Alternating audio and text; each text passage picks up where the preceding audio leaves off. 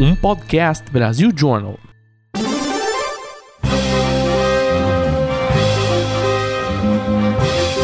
Eu sou Paulo Silveira. Eu sou o Rodrigo Dantas. E esse é o Like a Voz.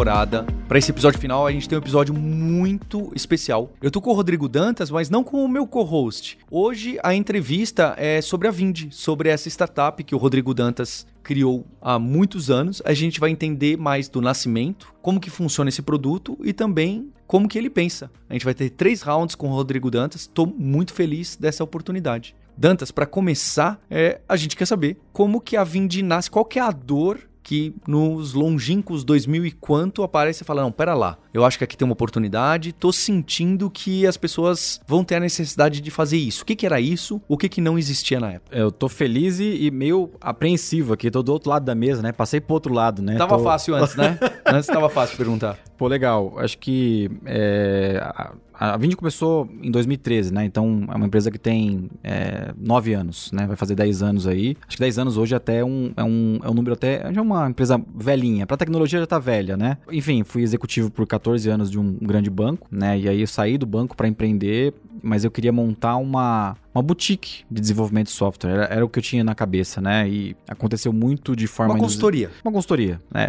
Não era uma consultoria, mas eu queria fazer software para um tipo específico de cliente. Eu tinha um amigo, né, que trabalhava com, com tecnologia, o Luiz Felipe, que é um amigo em comum. E ele tinha um negócio de card games, né? Buraco, tranca e truco online. E. O Luiz Felipe da Cose, que entrevistamos da aqui. Exatamente. E aí ele falou: putz, cara, tem uma dor muito grande, eu faço assinatura aqui desde sempre. E aí aquele negócio mexeu comigo. Ele fazia assinatura para esses jogos online. Você É. quer jogar cartas online, paga 10 reais por mês. Exatamente. é. E aí, assim, foi uma provocação dele conversar com outro player, um gringo que ia vir pro Brasil, porque eu tava no, no, no banco e ele falou, cara, conversa com esses caras porque você entende de pagamento, cobrança e você vai conseguir ajudar eles. E aí num call, é, na época era Skype, só existia Skype, fiz um call com o gringo e ele falou, cara, eu vou entrar no Brasil. Era uma empresa de games também, né? E eu não tô entendendo nada como funciona isso aí. É parcelamento, é, parcelamento, fraude, débito em conta, cartão de débito, cartão de crédito, transferência. Então, assim, foi um negócio, foi uma epifania que eu tive e falei, putz, aí tem um negócio, né? E, e, e aí voltei pro Luiz e falei, cara, será que a gente não consegue empreender nisso não? Porque é, a minha experiência de, de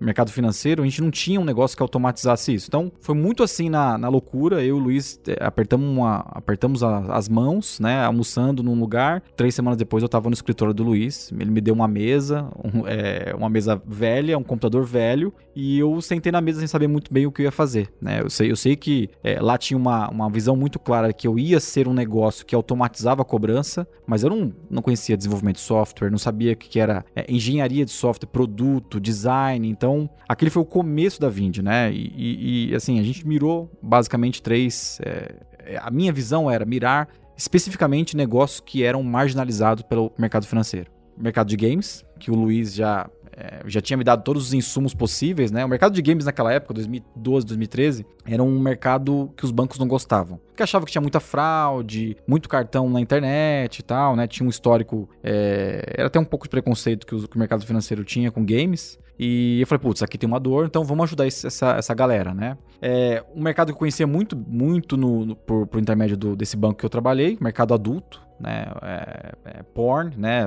Era pior do que games. Ah, que também tinha recorrente, algum mecanismo de tudo recorrência. recorrência. Tudo recorrência, né? O mercado de games, o mercado adulto é, e o mercado de streaming que estava começando na época, era o terceiro mercado que a gente queria é, liderar, eram mercados que os bancos não entendiam e dois deles os, banco não, os bancos não queriam. Né? Então você imagina, eu vou atender clientes de jogos online, mercado adulto e streaming. E o né? streaming que tem até conotação com pirataria. Exato, né? exato. Então, assim, a gente conseguiu é, criar essa visão no início, mas eu bati com a cabeça na parede porque é, o mercado se movimentou para um, outro, um outro lado, né? Então, fiz aquele negócio de é, começar a olhar os eventos de tecnologia no Brasil, porque minha primeira missão era trazer um sócio técnico. Né? Então eu comecei a ler muito documento de desenvolvimento de software, produto, enfim, blog gringo. E eu falei, putz, eu preciso inteirar é, e precisa entrar no mercado para conhecer as pessoas, né? Então comecei aí nos eventos tipo BR no Tech, que a BED era uma das fundadoras. Comecei a conversar com um desenvolvedor de software, o Luiz me ajudava muito a, a, a criar alguns atalhos. E aí eu convenci também uma pessoa, foi o primeiro sócio técnico da Vind, a largar o emprego e, e construir a primeira versão da Vind. E, e assim, com nada na mão. Assim, eu convenci ele, falei, cara, larga o emprego, o plano é esse, né? Então a gente tem um plano aqui e eu não sei como eu consegui, acho que vendi muito bem. Um mês depois essa pessoa estava do meu lado, ou seja, eu estava com uma mesa é, e com uma pessoa que eu não entendia muito bem, que era um desenvolvedor de software, e ele me explicou, foi a primeira pessoa que eu tive contato que conseguiu me explicar como é que funcionava o desenvolvimento de software. Então foi assim que nasceu a Vind. Nessa época, você tinha o termo startup na cabeça e venture capital na cabeça? Tinha startup, venture capital não inbound era um negócio muito longe. Depois de uhum. quatro, cinco meses que eu fui entender mais ou menos o que, o que funcionava. Investimento não era o nosso sonho. O nosso sonho era que realmente atender muito bem centenas de clientes, né? Então, se eu vou pegar é, os maiores jogos do Brasil, os maiores conteúdos adultos do Brasil e os streamings estavam vindo pro, pro Brasil aqui. Então, pô, se eu tivesse 100 caras, já tem uma empresa legal aqui, né? E eu lembro que até a primeira versão do, de software da, da Vind era um botão que automatizava um envio de boleto. Então a pessoa apertava um botão, todo mês enviava um boleto. Esse foi o primeiro MVP da Vind. Foi um MVP bem é, corajoso e honesto, porque eu vendi para 100 clientes esse MVP, né, batendo porta. Né? Minha história na, no Itaú foi uma história de é, comercial, né? Eu era um, um, executivo comercial, né? Então eu revisitei muitos dos clientes que sabiam que tinha essa dor, né? Só que aí eu comecei a entender a mecânica um pouco do, de como escalar uma startup. Aí fiz aquele, aquele que todo mundo faz que funda uma empresa, né? Fui atrás de literatura, é, nos eventos acabava se, se encontrando com as pessoas, as pessoas dando pitacos do que, que eu tinha que ler. Mas na primeira etapa eu foquei muito em desenvolvimento de software, né? Depois que fui entender que o negócio que mudava o nosso jogo na primeira fase era marketing, né? Então, comecei a ler coisas sobre marketing, né? E aí, assim, acho que todo mundo passou por essa fase de ler um, um post do Diego da, da Rock, o que, que era inbound, qual era o modelo de escala. É, tinha muita coisa na internet é, desorganizada naquela época. Hoje, você, você, você digita churn, cara, tem 500 textos sobre churn né? Na época você tinha um e o resto tudo inglês, né? Então eu comecei a aprender um pouco desse negócio de escala. E, e aí, numa conversa que eu tive com, com uma pessoa, é, ele falou: Cara, o seu negócio, você tem um SaaS. É, não sei se você percebeu, mas você atende, você atende clientes de é, assinatura, subscrição, mas você tem um SaaS. E aí eu falei, puta, aí eu comecei a entender que eu realmente precisava montar uma, um, um pod de vendas, um, um, um playbook para crescer um SaaS. E foi aí que eu passei é, uns três meses da Vind, né? A Vind foi fundada em maio de 2013 e, sei lá, até agosto eu passei é, estudando e escrevendo texto que nem um, maluco, um, um, psicopata mesmo, de é, mapear tudo que eu precisava fazer de vendas, é, de, de modelo SaaS. Então eu montei um blog. Esse blog está no ar até hoje, uma cobrança recorrente, né? Que era o nosso principal produto. E eu comecei a escrever com. Eu escrevi, sei lá, centenas de textos. E naquela época não tinha muita concorrência, então eu acertei sem querer é, o primeiro modelo de vendas da Vind, que era inbound. Então, inbound via fiz... SEO. Seu SEO da Vind ainda é forte. É né? muito forte, é. Então, o que, que eu fiz? Eu, para aprender esse modelo de, de SaaS, de venda SaaS, eu comecei a escrever, né? Então, percebi que isso tinha uma força de aprendizagem mais, mais forte em mim e comecei a colocar. E aí, o que aconteceu? Eu fiquei esperando os leads de mercado adulto,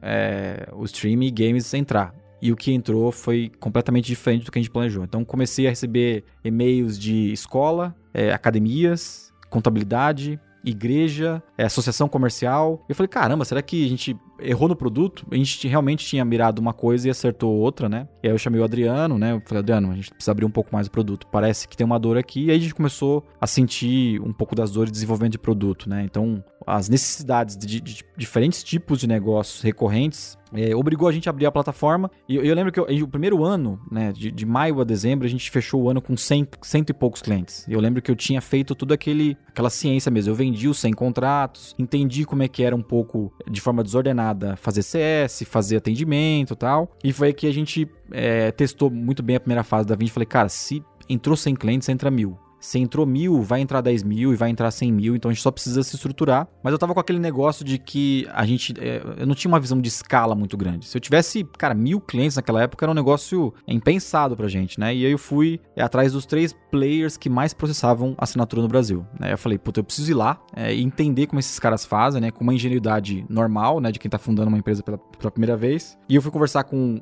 a editora Abril, que tinha uma, uma, uma, era uma força em assinatura no Brasil naquela época. Fui conversar com o Sem Parar, que tinha 3 milhões de clientes na época, e fui conversar com a Smart Fit, que era um, acho que um, um, case emblemático de recorrência, né? Eles mudaram o mercado todo com recorrência. E aí bati na porta e, e consegui falar com as, os, os, presidentes dessas empresas. De maneira de cold call, ninguém, não tinha Mandei amigo, prima. E aí você dá uma rebolada de um lado, né? Passa de um, passa pela secretária e tal. Eu cheguei nas pessoas certas. Uma dessas pessoas é, foi o diretor de tecnologia da Smart Fit, foi o Wagner, né? Que você também conhece também. E eu falei para ele, cara, eu tô montando isso aqui, que estágio que eu tô? Quando que a Smart Fit vai me contratar, né? E ele falou, putz, cara, eu tô muito mais maduro. Ele mostrou o que eles tinham construído lá, eles tinham um billing para fazer é, Colômbia, Peru, México, Super Brasil. específico pro business deles, né? E, e mas que escalava mesmo, né? Processava, tinha retentativa de cobrança e tal. E aí aquele dia eu, eu senti no Wagner que ele tinha é, ele, ele se interessou mais do que deveria, deveria. E, obviamente, eu saí de lá chocado com o que eles tinham. É, chocado no, no, no, bom sentido do que eles tinham construído. É, essa história, é assim, batendo a fotografia dessa conversa, o Wagner, depois de três meses, estava trabalhando comigo e era o no, nosso CTO, né? Então eu convenci também o Wagner. E sócio, né? Convenci o Wagner também e falei, cara, ó, é, não tenho dinheiro, né? Você tá vendo aqui eu e o Adriano aqui. É, você tem muito mais experiência de recorrência do que eu. Quer, quer vir, né? E aí foi uma negociação é, relativamente dura, porque a Smart Fit tava naquela época preparando um IPO. O Wagner era uma pessoa chave do grupo, né? E aí a, eu, eu, sofri uma pressão é, muito forte para não levar o Wagner, né? Então todos os sócios da Smart Fit vieram contra mim para é, pressionar essa não saída dele e com razão, né? Porque ele tinha, ele era o cabeça da, da, do core da, da plataforma, mas o Wagner veio mesmo assim e aí, numa das conversas que eu tive com, com o Edgar, que a gente inclusive trouxe aqui no, no, no, no podcast, o Edgar, o Edgar fundador, fundador da Smart Fit. Fit. Eu falei, Edgar, o Wagner já tá com a gente, não tem como, não, não dá pra você segurar mais. É um, é um, é, o Wagner era bem jovem, né? Diretor com 25 anos. E o Edgar falou: caramba, esse negócio deve ser tão bom que eu, eu preciso entender o que vocês estão fazendo, né? e aí. Eu também convenci o Edgar a ser o primeiro investidor da Vind, né? Então, numa atacada, eu ganhei um CTO e um investidor. Acordei uma segunda-feira com dinheiro na conta também. E eu falei, dá pra pagar salário. O que, que eu faço com isso? Né? E aí, também fuçando uma coisa ou outra, comecei a entender o que era Venture Capital. É engraçado, assim, que é legal quando você encontra as pessoas certas na, no caminho e na hora certa, né? O Edgar depositou o dinheiro na nossa conta sem assinar contrato comigo. É, ele foi tão um fio no bigode que ele me ligou e falou: tá na conta. Eu falei, mas como assim? Tô preparando os contratos, não tá conta comigo é assim. Gostei de você, é, o Wagner vai estar tá indo é, trabalhar com você, então, Wagner da nossa confiança. Então foi, foi bem assim que começou é, a nossa história de, de investimento. Foi, um, foi, uma pessoa que ajudou a gente também ter uma, uma visão mais ampla é, de um negócio, né? E aí eu, eu, fiz aquela história clássica, né? De agora eu preciso de gente para tocar esse business comigo, né? Eu vou preparar uma equipe de vendas. E aí, assim, esporadicamente eu conversava com muita gente que tinha trabalhado comigo no, no banco, né? E aí foi uma coisa assim, é, sem pensar também, eu convidei um ex, ex-chefe meu, era o meu antigo chefe no banco, um almoço. E aí ele falou, pô, tá, tô meio ruim lá, putz, já tô, tô cansado do Itaú. Eu falei, cara, vem trabalhar comigo, né? Eu montei esse negócio aqui, é, fiz o mesmo playbook do Wagner. Falei, cara, não tenho dinheiro, mas ó, tem uma oportunidade aqui. E aí, um mês e meio depois, eu tinha contratado o meu chefe, o meu ex-chefe do, do, do banco, ele virou o nosso primeiro head de vendas, preparou toda a estratégia de vendas que a gente tinha. Então eu tinha um time, né? Então de 2013 até fevereiro de 2014, eu, eu, tive a certeza que eu tinha um negócio que poderia escalar, porque eu tinha gente. É, as pessoas estavam topando vir pro, pro, pro, negócio, né? Então foi uma, um sinal muito importante que tinha uma, uma coisa de valor ali. Round 2, fight!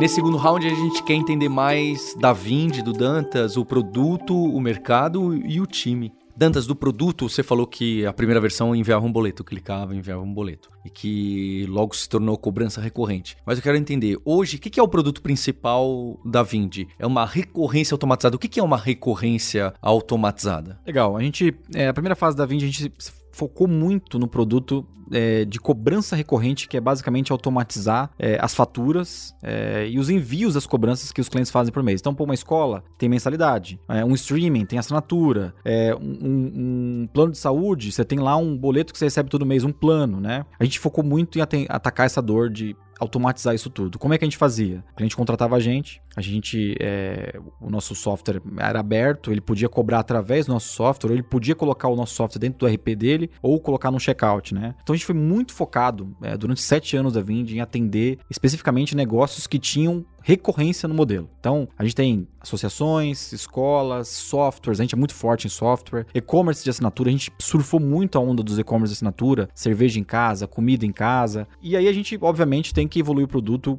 é, de uma forma é, sustentável, né? Então, hoje a gente é uma empresa que atende majoritariamente negócios recorrentes, né? Essa é a nossa grande força. Negócio recorrente é porque a gente escolheu esse, esse negócio de atender empresas com, com assinatura no modelo, né? O Brasil, ele, ele, ele o meio de pagamento no Brasil, ele nasceu muito pautado no varejo. Então, o meio de pagamento que a gente conhece hoje, cartão de crédito, ele é muito transacional e foram os restaurantes, as padarias, os supermercados que ajudaram a evoluir esse, esse, esse setor, né? Mas e as empresas de serviço? Né? Então, você pegar as empresas de serviço como escola, é, software, é, prestadores, eles não tinham essa mecânica de você colocar o cartão de crédito numa maquininha e você faturar, né? Então, a gente focou muito nas empresas de serviço, né? Então, é um mercado grande, é 70% do nosso, da nossa riqueza no país, 70% do nosso PIB são empresas de serviço. E quando a gente descia um pouco e olhava o, o, o mercado, eram empresas que cobravam recorrência. Ou era um plano, ou era uma mensalidade, ou era um cliente que voltava todo mês para comprar lá. Né? Não necessariamente mesma data, mesmo Exatamente. valor, mesmo produto. Isso a gente também tem uma força. O pessoal acha que a gente só atendia é, aquele plano bonitinho, mas a gente tem, por exemplo,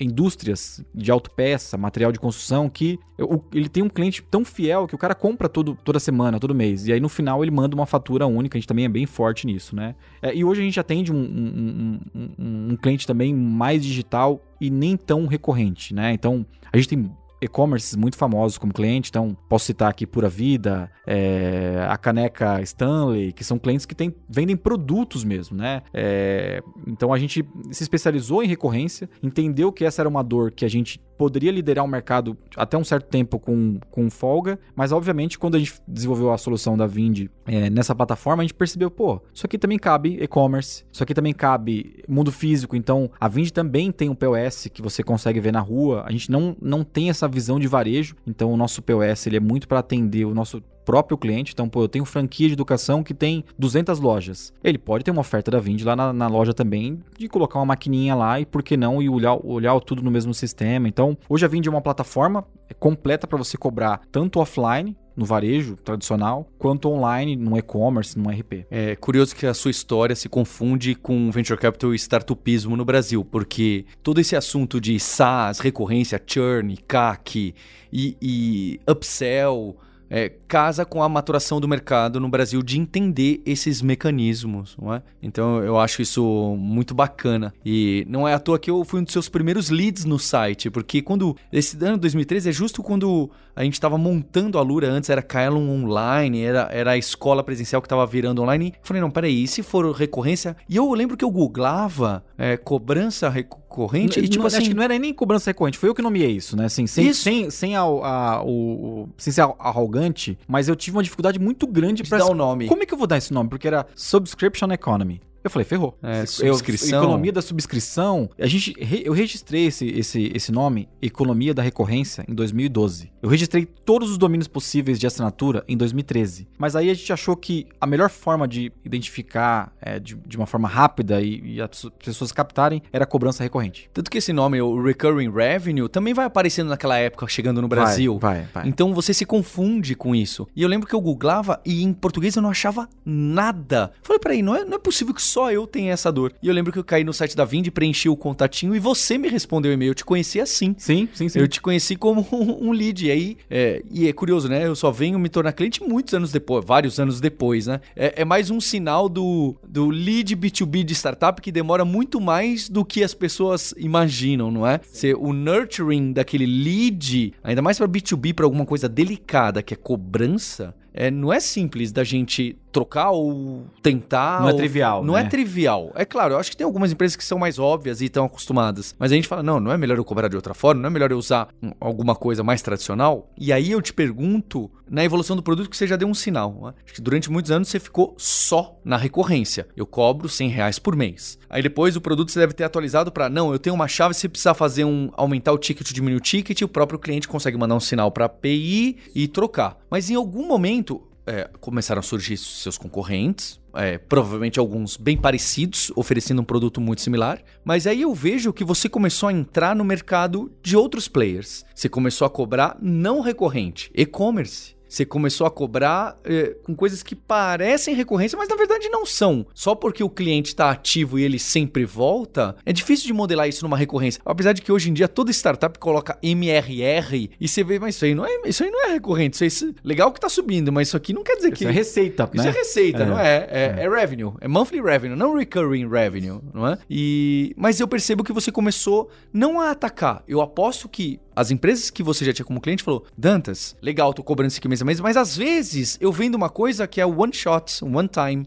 E aí você começa a falar, não, então eu também preciso processar pagamento trivial. Ah, eu também preciso plugar em maquininha, eu não sei. E aí, como que você avança o seu produto para também ser algo que é parecido como um meio de pagamento tradicional? Curioso chamar meio de pagamento digital É, de tradicional, é, né? é, Antigamente era, era coisa nova. E sem contar que dando esse passo, você começa a ficar próximo, ser comparável com outros bichos aí, que a margem é menor, que já estão maiores, que conseguem disputar com você no preço, mesmo que seu serviço seja melhor. Como que esse produto evolui além da cobrança à la Netflix? A referência que a gente tinha era a Netflix só, né? Legal, é ótima pergunta. A gente, obviamente, não foi de uma hora pra outra, né? A gente foi ouvindo, né? Acho que tem um ca- alguns casos emblemáticos que aconteceram que fizeram a gente abrir um pouco a cabeça mesmo. É, e não tô falando pra combater os grandes players. Os grandes players de pagamento no Brasil, eles têm a força dos bancos. Os bancos estão por trás, né? Então a gente sabe como é que é a competição nesse setor, né? Apesar de a gente ter uma loucura suficiente pra às vezes dar porrada neles também. O que aconteceu com a gente é que a gente tem uma força muito grande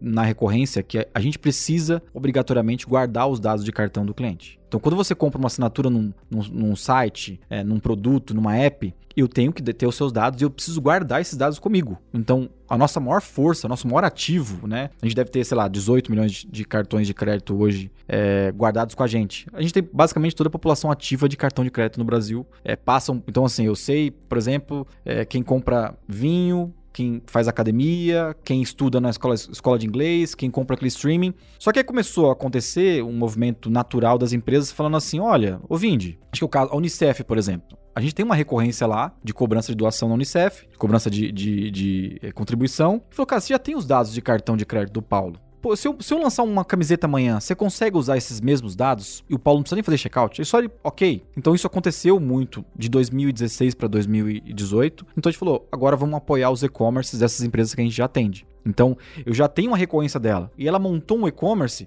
eu tenho que atender. Então foi muito nesse é, é, modus operandi natural. Porque se a gente fosse entrar de frente no mercado do e-commerce ou do varejo, das maquininhas, da guerra das maquininhas, a gente ia ser mais um player. Então a gente. é, isso foi muito duro pra gente. Eu lembro que em 2019, antes da nossa rodada Série B, é, chegou um, um fundo, um fundo muito famoso, falou assim: cara, você tem que seguir o playbook é, dessas empresas que foi pro IPO. Então, assim, cara, nós vamos colocar 100 milhões e você vai fazer o playbook de varejo. Eu falei, cara, não. Se eu for pra esse, esse playbook, é, qual, que é o- qual que era a guerra, né? É, você instala uma maquininha hoje no varejo, no varejista. Três dias depois o banco vai lá e visita, reduz a taxa, sua maquininha vai pro balcão. Isso aconteceu muito de 2014 para 2020. Essa dinâmica mudou um pouco agora, mas ainda é essa dinâmica. Então a gente tinha muita certeza que o produto precisa- precisava escalar, é, primeiro com foco em recorrência e nessa adjacência do e-commerce, atender os nossos próprios clientes indo pro e-commerce. Hoje, obviamente, a gente tem oferta para todo tipo de Uhum. business, né? Mas a gente sempre teve esse foco em recorrência. Tanto que a gente tem uma, uma segurança muito grande hoje. A gente tem os maiores players de assinatura do Brasil, né? Isso, isso foi uma estratégia também da gente ter o formador de opinião e o mercado vir pro resto, né? Então, essa é uma, uma, coisa clássica no mercado de star- startup. Você pega o formador de opinião, fecha o contrato com ele, atende bem ele, coloca no seu site que os, todos os concorrentes vão vir junto, vão vir querer saber o que vocês estão fazendo. Então, a gente teve muito essa estratégia de pegar o formador de opinião e aí você vai, obviamente, abrindo um pouco, porque esses clientes sofisticados, o cara cresce muito, ele tem muitas demandas de produto que você vai decidindo ou não atender. Mas acho que uma coisa que a gente acertou bastante foi o foco mesmo. A gente sempre foi tentado a entrar em mercados que a gente não, não, não conhecia, né? Mas a gente manteve o foco e, e os concorrentes que a gente encontrou no meio do caminho, né? Posso falar alguns, inclusive. Um deles a gente fez aquisição. A gente comprou o Smart Bill, que era um concorrente que atendia grandes contas e, e ele dava muita porrada na gente quando a gente queria aten- atender esse tipo de cliente. Então a gente fez a aquisição deles em 2017. Então a gente criou uma oferta para grandes clientes. Mas a gente viu muito concorrente também batendo na gente e entrando em forças que a gente não tinha, né? E gente- às vezes a gente se fica tentado a concorrer também com eles naqueles. Vou dar um exemplo, micro. né? A gente não atende hoje um micro, né? O cara que é o personal trainer, o freelancer que tem uma mensalidade, né? A gente não tem produto para ele. E a gente já tentou atender, então os nossos concorrentes que tomaram esse negócio, a gente meio que falou, cara, é o mercado deles. Um dia talvez a gente pode chegar lá, mas o nosso foco sempre foi atender esse cliente que crescia muito. Um, um case como a Lura, que precisava de muita escala, é, muito controle, analytics do que está acontecendo com a cobrança. Então, é, acho que isso foi um dos acertos da Vind. Dos seus canais de aquisição que nasceram ali do content marketing, né? E do, do SEO, de fazer livros, e-books. Você fez muito evento. Você fez muito aquela guerrilha. Eu acho interessante sua história e a história da Vind, porque realmente ela passa por fases que as startups costumam passar. Você teve um investimento anjo, que na época você nem sabia que chamava anjo, né? E, e eu apostaria que tomou um, um stake maior do que hoje em dia anjos fazem. É, você teve esses momentos de foco total no produto. Eu não quero pegar essa parte de e-commerce e de maquininha, por maior que seja, eu quero ter um foco para ter uma temática. Eu quero ter uma comunicação com o meu cliente, né? O Customer Experience interessante. Então, conversar sobre churn, sobre LTV, sobre retenção, sobre NDR, NRR, MRR. Então, toda a temática que a gente fala startupeira, não é à toa que a gente tem esse podcast, é, você fez e meio que enquanto foi aprendendo. Então, acho que esse é um, é um tema legal que a gente passou por alguns pontos. E eu quero saber desse de, de investimento, porque você recebeu um investimento de fundos. É, curiosamente, um dos fundos que investiu em você, você me apresentou, investiu na gente também. E você chegou até o momento do exit, não é? Que as pessoas consideram.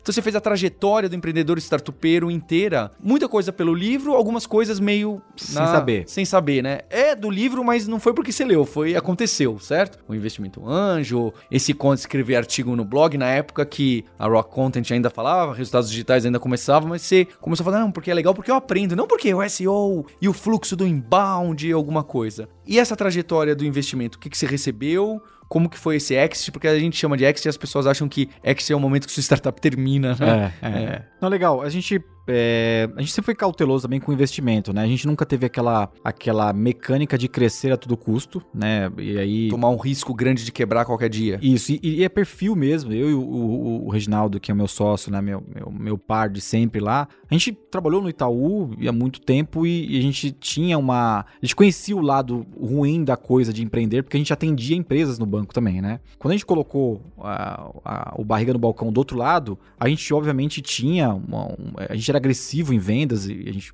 eh, se sente assim ainda até hoje, mas a gente sabia o valor de queimar um caixa, é, ter uma ideia, torrar isso, então a gente sempre foi muito cauteloso e o nosso modelo privilegiava isso. Então era recorrente, então a gente fazia uma escada todo mês, né? Você adquire 500 clientes por mês, pô, é receita bucada, então vamos nesse ritmo. Não precisa é, captar e queimar dinheiro, comprar. A gente deu muita cabeçada, mas sempre foi assim, né? Então a gente sempre se aproximou de investidores que tivessem um pouco a nossa cabeça, a Crescera foi, um- foi um deles. A gente fez uma série B também, só que as rodadas que a gente fazia é, sempre foi para é, testar um produto, testar uma hipótese, né? A primeira rodada foi para comprar o Smart Bill. A gente, a gente comprou o Smart Bill é, do, do Maurício Kigiela e da Astela sem dinheiro. Assim, é, foi literalmente, a gente assinou o contrato, a gente não sabia como a gente ia pagar, né? E, e foi na cara e na coragem mesmo, porque era uma oportunidade, e aí a gente fez uma rodada para completar essa aquisição. A segunda rodada foi para testar realmente se a gente tinha capacidade de capturar um valor fintech dentro do processamento que a gente fazia. Que a gente era um SaaS, e a gente precisava trazer esse valor financeiro e, e ganhar um take rate do cliente nisso aí, né? Só que assim, você faz essa jornada de, de fundraising, é uma jornada bem dura, assim, a, a gente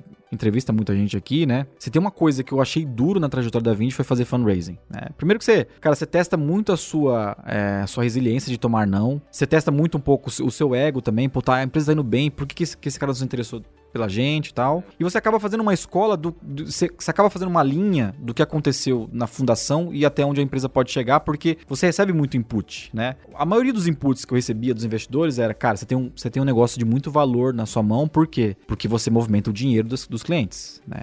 Os clientes confiam na Vind é, esse faturamento. Então, assim, se você quebrar, você quebra essa, essa, essa, é, dezena de milhares de clientes com você. Né? É, então acho que você tem um valor e esse valor provavelmente é uma saída para um grupo financeiro, né? Então a gente recebia isso muito dos investidores, né? E aí depois da nossa primeira rodada a gente já começou a ser acessado pelos pelos estratégicos, né? Porque a gente fazia barulho também. A gente fazia mais barulho do que tinha é, poder, assim, né? Então, fez evento. É, e aí, não sei se você lembra bem, mas assim, a gente eu tava com uma dificuldade muito grande das grandes empresas entender o que era assinatura, né? Então, a gente trouxe até grandes softwares aqui no Like a Boss, né? Que é, acho curioso. Quando eu ia nos eventos 2015 de tecnologia, você via muitos grandes softwares falarem: ah, não, esse negócio da Salesforce aí, esse negócio de assinatura, vender software por assinatura não é bem assim. O on-premise está aqui ainda forte e tal, Nossa. né? E eu olhava aquilo e falava, cara, aqui, aqui, acho que software é um grande negócio pra gente. Hoje, isso é fácil, mas eu tinha uma dificuldade muito grande de vender o SaaS, né, a nossa solução para essas grandes empresas. É, a própria Oracle aqui que Exatamente. conversou com a gente, o CEO Alexandre, falou desse, dessa mudança que foi recente, foi rápida. Do tirar das gravatas. Mas sei lá, foi recente. Na hora que tirou a gravata, o on-premise começou a diminuir a licenciamento e o modelo de assinatura cloud começou a subir. Então, talvez realmente quando a Vind estava lá atrás, era uma dificuldade para você. E falar. aí, visitando um desses grandes players, ele falou assim, cara, eu não entendi nada, como é que eu, como é que eu posso colocar um negócio de assinatura aqui dentro dessa da empresa. Tem algum livro que a gente pode ler e tal? E aí, cara, foi aquela... é, Eu tive um insight importante para a trajetória da Vind, falei, cara, vou escrever um livro Uhum. sobre o que, que é isso que está acontecendo, essa transformação do SaaS. E aí, é, eu mandei um artigo para você, não sei se você lembra disso, mandei um artigo que falou, Dantas, você precisa escrever um livro sobre isso. E, tipo, foi bem na, na semana que eu tinha feito essa reunião.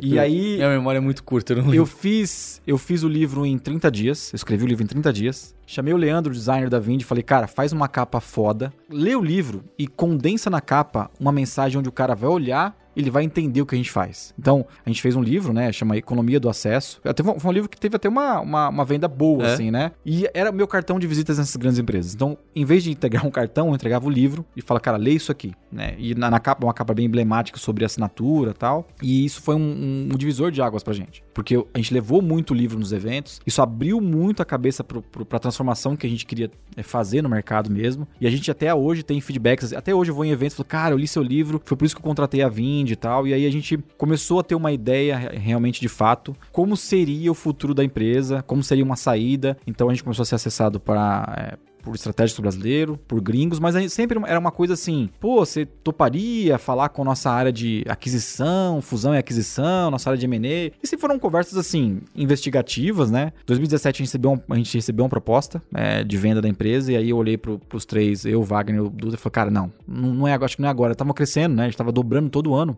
né? E, e aí a gente começou a olhar para esse, esse negócio como um negócio possível mesmo, né? Então, 2018 foi a mesma coisa. 2018 se intensificou um pouco mais porque dois ou três players abriram capital. Um abriu na Nasdaq, outro abriu na, na Bolsa de Nova York, outro estava planejando abrir no Brasil, os players de pagamento, né? Então, os fundos que eu tinha tomado todos os nãos possíveis, eles voltaram com força para tentar fazer uma rodada, enfim, Os acabou fazendo... que abriram lá fora era tipo Stone, Stone, PagSeguro. PagSeguro, GetNet também estava planejando. Que não era necessariamente recorrência, mas obviamente eles também tinham produtos de Exatamente. recorrência ali, mas não tinham esse foco. Exatamente, né? E- só que estava acontecendo um movimento interessante, é porque quando a gente tinha uma concorrência, em recorrência de ganhava tudo. Então, assim, a gente trouxe todos os maiores players de cobrança de assinatura do Brasil sem ser um, um- um- um adquirente, sem ser um banco. Então todo mundo falou assim, cara, o que, que tá acontecendo com essa empresa, cara? Porque a gente tinha muito foco em resolver essas dores, né? E aí os, os estratégicos chegavam, puta, eu preciso comprar essa empresa tal, né? Aí nós viramos o ano de 2019 com algumas conversas bem estratégicas e a gente recebeu propostas também de vendas, só que a gente achou que aí, aí foi muito bom é, você ter bons fundos, né? A Crescera, que eu acabei virando é, conselheiro lá, eles tinham um- uma, uma visão muito clara do que ia acontecer, mas eles, eles falavam, Dantas, segura, não é agora a hora.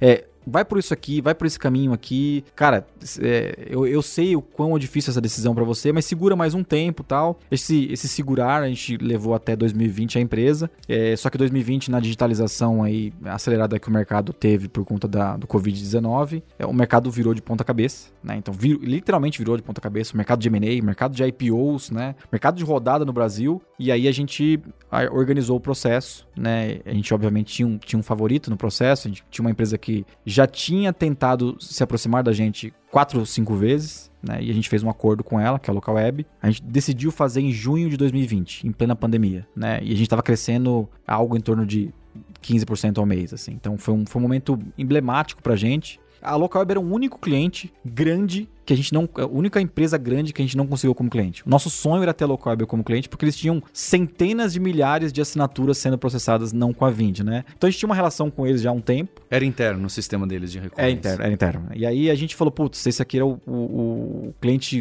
o dos sonhos pra gente, né? E o resto a gente tinha co- conquistado todos. É, e aí eles se aproximaram de uma forma muito mais agressiva, né? Dessa vez, por conta do IPO que eles tinham feito. Né? E aí a tese era muito boa para Vind, né? Eles, eles conheciam muito do que a gente fazia também. Então foi um momento importante, né? Porque é, ho- hoje eu sou muito procurado por Dantes, que horas que eu tenho que fazer isso? Pô, eu fiz é, conversas com investidores, fiz conversa com estratégico, mas não sei, me dá um caminho. Acho que tem dois elementos importantes aí: é o momento que você tá, é, especialmente no momento de carreira mesmo, de vida, é, e o momento da empresa também, né? É, acho que foi um momento exato, assim. A, a empresa tinha o melhor time de gestão, tem o melhor time de gestão nesse, nesse acordo que a gente fez. Então isso era importante para a manutenção dessa, desse negócio, né? E obviamente tinha uma tese muito mais forte com a Locoweb do que sozinhos, né? A gente passou por produto, a gente passou pelo mercado. E, e em relação a time, eu vou colocar uma pergunta curiosa e bastante específica. Acho que a gente sempre fala aqui bastante, né, de cultura, tem que ter a pessoa defendendo a cultura. Todo mundo vem aqui e tem orgulho de falar: "Ah, o turnover da minha equipe é pequena". E quem acompanha o Dantas no Instagram, quem não acompanha, tá aí o link já viu você postar uma mensagem muito emblemática que você posta com alguma frequência, que é a seguinte assim: você já trabalhou na Vind, saiu da empresa, mas gostaria de voltar? Conversa comigo, eu quero trazer você de volta para a empresa. É uma coisa tão bold, tão tão, porque às vezes, né, quem saiu da empresa, às vezes tem aquela coisa, ah, saiu porque era o momento dela, deveria sair.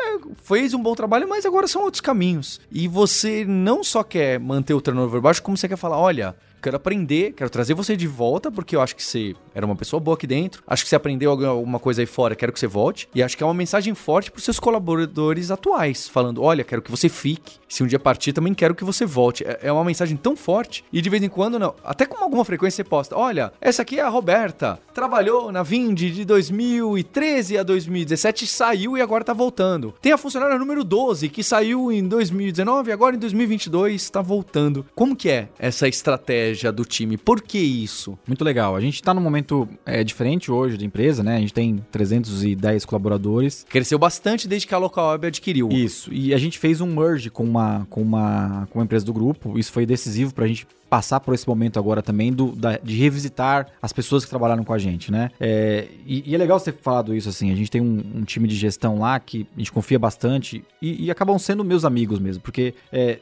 uma jornada de uma empresa de 10 anos que cresce, tem mais de 20 mil clientes, é, tá no mercado financeiro, se você não tiver gente boa do seu lado, você capota sozinho, né? Aí você vai chorar no travesseiro de noite sozinho, né? Então, é, a gente tem bastante conversa sobre cultura, né? Acho que, acho que a Fernanda, que me apoia bastante nisso, a Fernanda é nossa sócia de RH, e o próprio Reginaldo também, que conhece muito do tema, a gente se provoca muitas vezes é, se a gente vai conseguir é, continuar fazendo as coisas que a gente fazia, fortes em cultura, com um time crescendo, com um time diverso, né? Hoje a gente tem uma sede em Marília e uma sede em São Paulo. São 400, 500 quilômetros de distância, né? Estamos num grupo grande, que tem que ter uma governança tal, né? E uma das coisas que a gente percebeu que era orgânico no time era os ex-vindianos iam pro bar tomar é, cerveja e confraternizar normalmente com a gente e com os times. A gente falou, cara, tem alguma coisa errada aí, cara. Porque a pessoa sai, mas parece que ela quer ficar aqui, né? Ela sai porque, putz, eu preciso crescer mais rápido, eu preciso virar sênior rápido, mas ela continua aqui no nosso ambiente. Então, uma sacada nossa, porque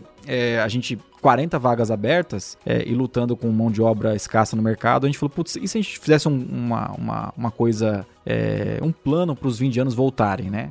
Em 10 anos de empresa, tem muita gente boa que passou por aqui, né? Só que assim, ia, ser um plano. Só que eu falei, Fê, eu vou postar no meu Instagram. Deixa, deixa, eles me seguem, né? Eu, eu tive uma boa relação, eu tenho uma boa relação com todo mundo que sai da empresa. E eu comecei a postar. Você quer, é, quer voltar pra Vind e tal? E assim, voltou um. Quando voltou o terceiro, pelo meu post, porque as pessoas me respondiam assim, putz, eu quero.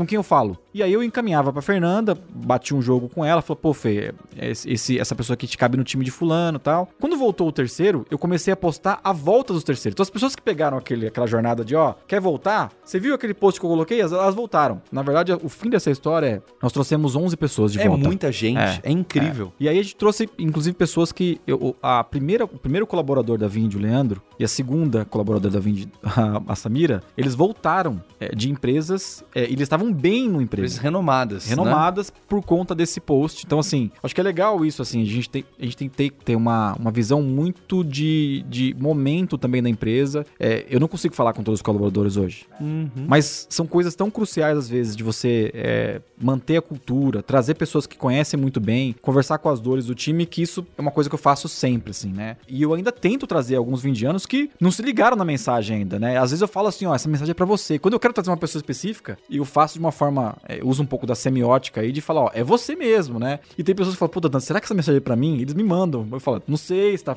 afim de voltar, né? Mas acho legal porque é, isso é uma coisa que poucas empresas fazem, mas dá muito resultado porque a pessoa volta com a cultura, volta mais madura, porque às vezes ela precisava bater algumas cabeças mesmo, né? Então a gente, a gente tá num momento que- uma geração jovem entrando em tecnologia tem esses momentos de incerteza se tá no lugar certo, é, pô, eu preciso ganhar um pouco mais e vou demorar um ano pra ganhar na Vind, pô, se eu for pro mercado eu vou ganhar em dois meses. Mas a gente sabe que é, é, construção de carreira não é um negócio assim, né? Então a gente gosta de trazer de volta porque vem mais preparada, vem mais madura também e pelo que a gente tem analisado os dados de um ano e meio pra cá, as pessoas têm ficado. Então, as que voltam não têm saído mais, né? Então isso é legal. Então vou aproveitar que eu não fiz o jabá. Você que já trabalhou comigo, você já trabalhou na Lura, saiu, tá? E passou algum tempo e falou: Poxa, mas o que eu queria mesmo era ter aquele impacto na transformação da vida das pessoas, com educação, com tecnologia, com novidade, com coisa antiga, sabendo balancear o acadêmico com o prático. Saiba que eu quero conversar com você e a gente vê como que tá a sua carreira. Então, você que já teve esse carinho,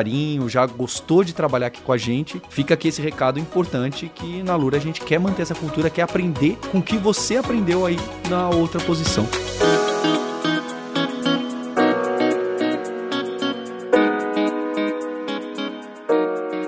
Round three, fight!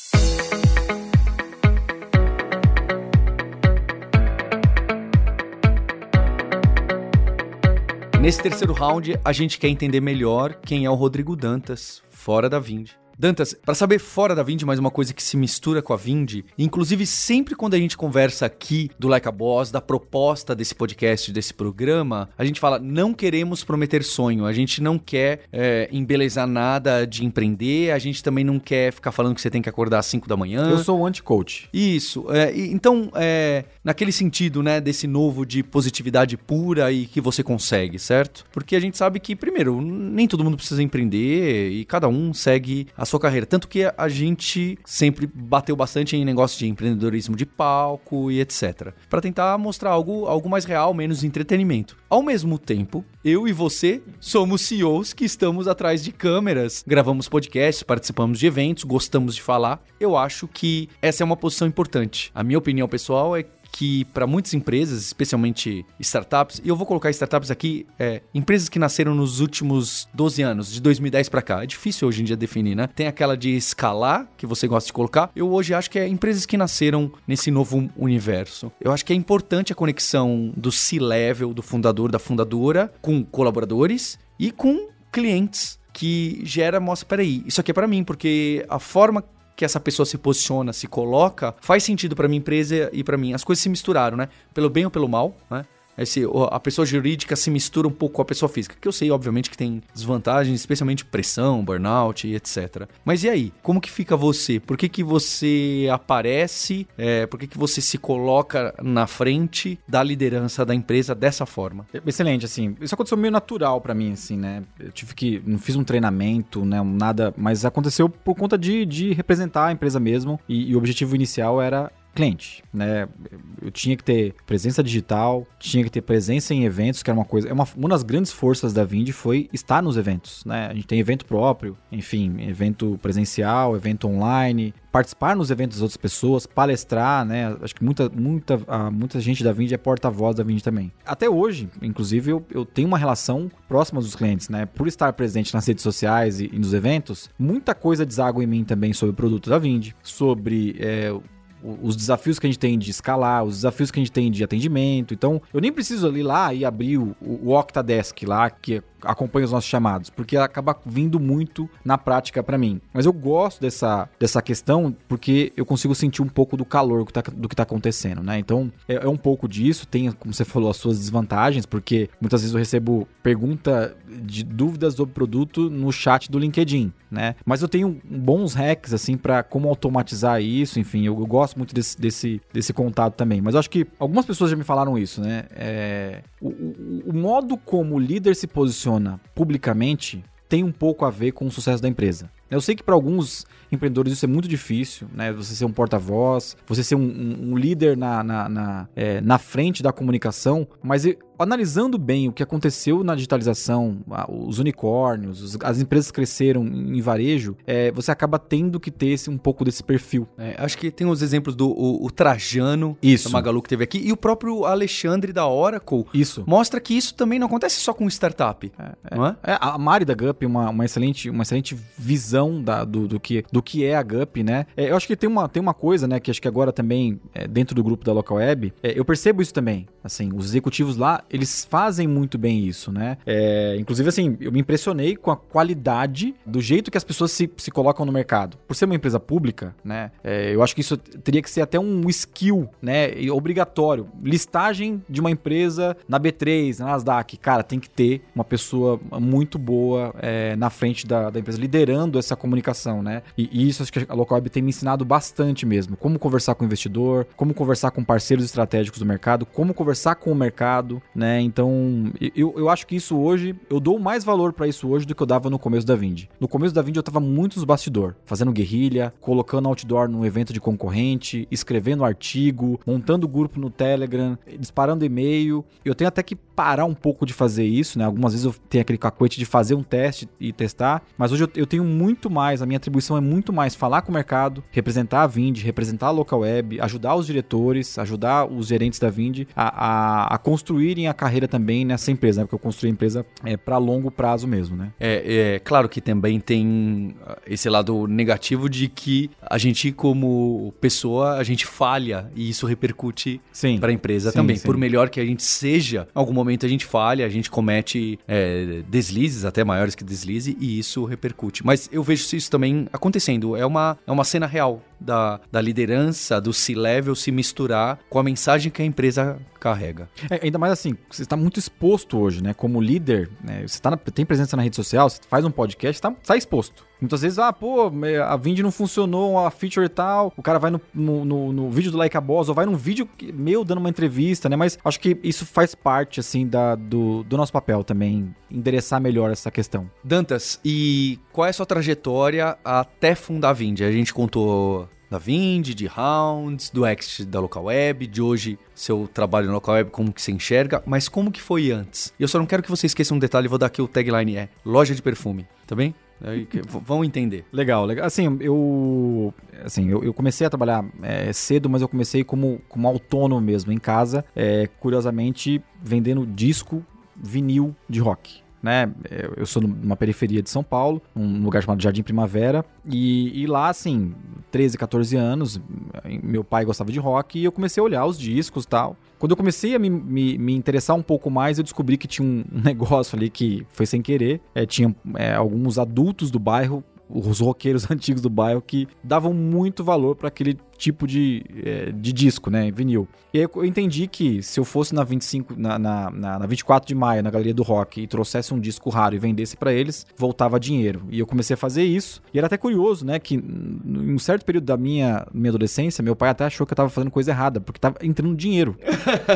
e eu comecei uma, uma espécie de mecânica de trazer disco raro pro Brasil e vender na, na Galeria do Rock também. Então comecei a fazer um movimento inverso de, putz, a Galeria do Rock não sabia como trazer discos de fora, né, e eu comecei a me corresponder com vendedores de disco internacionais, discos raros de punk rock, disco raro de new wave, de new wave disco raro de metal, e eu fazia o inverso, viajava até o centro da cidade e vendia lá. Então, foi um pouco do primeiro ensaio do e-commerce. Aí, obviamente, depois isso não sustenta, né? Tinha que ter um emprego de verdade mesmo, mas eu cheguei a ganhar um, um bom dinheiro com isso, tá? E aí eu fui trabalhar no varejista, atendente, né? Virei caixa, meu primeiro contato com o serviço financeiro, comecei a vender cartão de crédito, até eu entrar no banco e fazer carreira no, no, no Itaú. Né? Eu entrei como contínuo, na época era office boy do banco e segui carreira operacional, é, gerente, é, chefe de serviço, gerente. Ajudei na criação da área empresas do Itaú, então isso é uma coisa que eu me orgulho bastante. Eu estava lá na criação da plataforma empresas do Itaú. O Itaú foi o primeiro banco a olhar como atender uma empresa, né? Porque na época 2004, 2005, o seu gerente de conta cuidava da sua empresa da sua conta pessoa física. Então era uma salada que o Itaú resolveu muito bem comprando o Bank Boston. Quando o Itaú comprou o Bank Boston, eu peguei a primeira brecha e fui promovido lá para ajudar nessa integração e virar um executivo de fato. Fui promovido de novo quando o Itaú comprou Unibanco, então eu sou uma pessoa de fusão e aquisição. É, eu fiz assim, uma coisa que aconteceu lá, quando tem uma fusão, as pessoas normalmente entram em embate, né, em choque. E nas duas fusões e, e, compras que o Itaú fez grandes, eu absorvi muito bem esse momento, assim, sabe? Eu peguei muito bem como é que eram os gaps. É, pô, tem um gerente de um lado que chegava de Porsche, outro chegava de Gol. Eu conseguia fazer a leitura de como unir essas duas pessoas, então isso me ajudou bastante também em, em funding, enfim. E aí, é, no meio do caminho, tinha que estudar, né? O que, que eu fiz? Assim, eu, eu primeiro, meu primeiro curso é, de tentativa foi engenharia de produção, porque é, o Itaú tinha uma cultura muito forte de engenheiros de produção. Né? E se ouvia do diretor, você tem que fazer engenharia de produção, porque o Roberto Setúbal é formado na Poli, porque o diretor. Então tinha o Itaú, isso o mercado financeiro no geral naquela época, era um mercado de engenheiros, né? E que fazia muito sentido, né? Então eu fiz seis meses, odiei fazer engenharia, e aí eu falei, não, cara, agora eu vou acertar e vou fazer uma coisa que eu gosto. Fiz publicidade, me formei em publicidade. Meu sonho na época, estando já no banco, era me formar um publicitário. Então fiz uma, um curso de publicidade, fiz três tentativas de sair do banco para virar e ir para uma agência. E toda vez que eu tentava sair do banco, eu, eu, era promovido. Então acabei fazendo essa carreira. E depois eu me especializei e falei, pô, já, já que eu tô no mercado financeiro, vamos fazer esse negócio direito. Então estudei é, negócio, estudei marketing, fui para fora do país estudar também. E o que eu mais aprendi é que na prática eu sou um bom vendedor. Para você ver como eu sou um bom entrevistador, mas nem sempre funciona, eu deixei aqui a, a, loja de perfumes e ela não apareceu. Ah, é verdade. Pô, desculpa, cara. o, na verdade, assim, foi uma, uma, uma primeira tentativa de empreender, né? Isso antes do é, banco? É, na verdade foi fazer um investimento, eu, eu, não, durante o banco. Durante o, o banco. Eu era executivo do Itaú e aí um dos nossos clientes ia levantar um empreendimento no, num lugar que eu conhecia muito bem, que era o Largo 13 de Maio, Santo Amaro. E esse investidor falou, cara, você não quer comprar um pedaço do, do shopping lá não? Eu tô vendendo, a, a, a, comerci a gente tá comercializando o empreendimento e para algumas pessoas a gente tá vendendo os slots desses conjuntos. Vai lá, cara, investe lá. Eu fui lá visitar com investimento e comprei, sei lá, é, é, duas lojinhas, né? Dois lotes de loja que seriam alugadas depois. E aí, quando o shopping inaugurou, eu falei: o que, é que eu vou fazer com isso? Ganhando, aluguel e tal. E aí, é, eu, eu, minha sogra trabalhava numa grande importadora de perfume. Eu falei pra ela: você não quer montar uma loja de perfume com, essas, com esses, é, esses conjuntos aí? E foi assim que aconteceu. É o meu primeiro investimento, sem saber que era um investimento, né? E, e eu virei sócio de uma loja de perfume e ajudei a montar o e-commerce. É, então foi a primeira oportunidade que eu tive de trabalhar no back-office de pagamento, é, antifraude. É, minha esposa acabou me ajudando depois também. Foi um negócio familiar que deu, deu relativamente certo esse negócio. Depois foi assumido pela família e, e montaram cinco, seis lojas, né? O meu cunhado tocou essa, esse business por onde durante, durante um tempo, chamava Companhia, chama Companhia do Perfume, essa empresa existe até hoje, né? E tá no mesmo lugar que a gente comprou lá. E aí eu me, eu me, eu me interessei por isso porque era um negócio que eu, eu sabia que eu, eu tinha algum feeling para isso, que era digitalizar uma operação. Então fiz tudo na raça, montei um e-commerce, escolhi o meio de pagamento, escolhi antifraude. A gente acabou vendendo depois, então foi meu primeiro exit também, né? Acabei vendendo depois. Um empreendedor na época do. E, do, e aí eu peguei. Empresário. Esse... Exatamente. E aí eu, eu, com esse dinheiro que a gente tinha é, é, vendido lá, eu e a Vanessa, minha esposa, a gente tentou também montar outro business digital. Agora vamos pegar esse dinheiro e fazer o quê? Né? E a gente tentou montar uma, uma moda fitness digital também. Ainda bem que não foi para frente, porque a gente ia gastar todo o dinheiro. E, enfim, aí depois disso eu, eu, eu saí para montar a Vindi. Dantas, e seus hobbies, quais são? Eu tenho, assim, é, depois da venda. Acho engraçado isso, né? Depois da venda pra local web, as pessoas me perguntam, pô, agora você tá trabalhando menos, né? E, e curiosamente, eu tô, tenho trabalhado mais, né? Porque eu sou um diretor executivo da Local Web também, então é, faço parte do, dos diretores lá também, que tenho aprendido bastante também, mas no ritmo acelerado que a Vind está, eu tenho é, sobrado pouco tempo, o, o, tempo que me sobra eu acabo ficando com a família, né? Tenho dois cachorros, tenho dois filhos, é, mas eu tenho tentado voltar a alguns hábitos antigos de tocar guitarra. Eu, eu passei seis anos sem colocar a mão numa guitarra, né? Toquei a vida inteira guitarra e há dois anos atrás eu voltei a tocar guitarra, tô estudando um pouco mais, mas acabo, é, meu hobby acaba sendo dedicado muito pra música mesmo, eu, eu pesquiso muito, acho que tem um, um pouco da história do, do vinil lá, né? É, e tenho aprendido um pouquinho agora a mexer com churrasco, que era uma coisa que eu não gostava muito, eu tô estudando um pouco como é que faz esse negócio aí. Eu queria deixar um, um recado que é interessante, o Rodrigo Dantas aqui falou do coaching, mas o que o Dantas faz comigo é um coaching, tá certo? É, ou mentoria, aí depende do nome ou como você vende, e eu acho que é interessante aqui do Like a Boss, e é essa proposta, que a gente possa trazer para você empresas e pessoas que estão no estágio próximo a que você está. Um pouco mais para frente, um pouco mais para trás. E eu, Rodrigo Dantas, e talvez o, o Lincoln. O Lincoln também. É, o Lincoln já vai mais para É, frente que a é. gente, né? e estamos próximos e a gente se ajuda muito. A gente colabora, ajuda, dá aquela dica e direciona um ao outro. E eu acho muito interessante. Eu costumo falar que quando a gente vai ganhando mais idade, envelhecendo, é mais difícil a gente ganhar amizades, não é? A gente vai perdendo amizades. Isso é, É. fácil. É, vai Porque as perdendo. vidas vão mudando, né? Vão mudando a opinião, a cabeça, aí, né, é, vai, vai mudando. E o Rodrigo Dantas é um amigo que eu ganhei aí que e também a gente nunca trabalhou junto. A gente tem esses projetos malucos em conjunto, tipo Like a Boss e, e investimentos no Lab Capital. E é interessante, esse podcast aqui nasce dessa De uma amizade. de uma amizade. Inclusive, essa versão aqui com edição de vídeo da equipe do Luquinhas nasce também com a conexão com o Jovem Nerd, com o podcast, com o Léo Lopes da Radiofobia e que de alguma forma são todas pessoas que eu aprendi a admirar, ganhei certa amizade e que é algo que é surpreendente pra mim. Depois que agora todo mundo sem tempo, nessa na sociedade do burnout ali do livro da moda, é alguma coisa muito bacana pra mim. Espero que você que esteja participando, acompanhando o podcast, possa ter esses aprendizados. Quem sabe ainda nos futuros eventos do Like a Boss, olha aí, hein? Pras spoiler próximas um temporadas, spoiler, possa ganhar amizades, é, companhias, seja pra empreender ou pra entender mais ou pra trabalhar em empresas que estão tentando mudar e criar ambientes interessantes, errando um pouco também. E fica aí também esse convite pra acompanhar a gente nas outras redes sociais, deixar seu like, subscribe e comentar seu episódio favorito da décima temporada. Até a próxima. Tchau.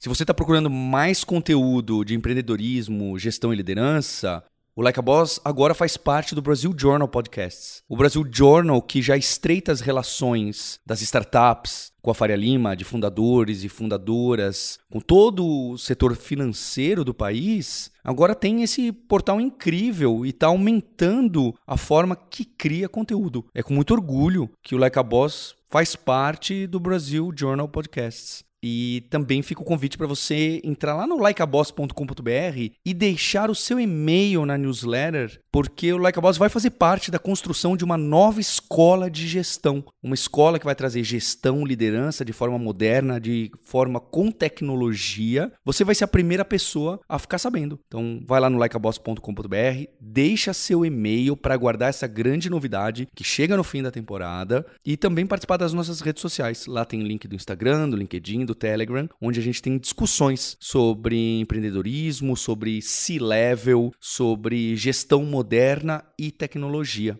You win! Este podcast foi editado por Radiofobia, podcast e multimídia.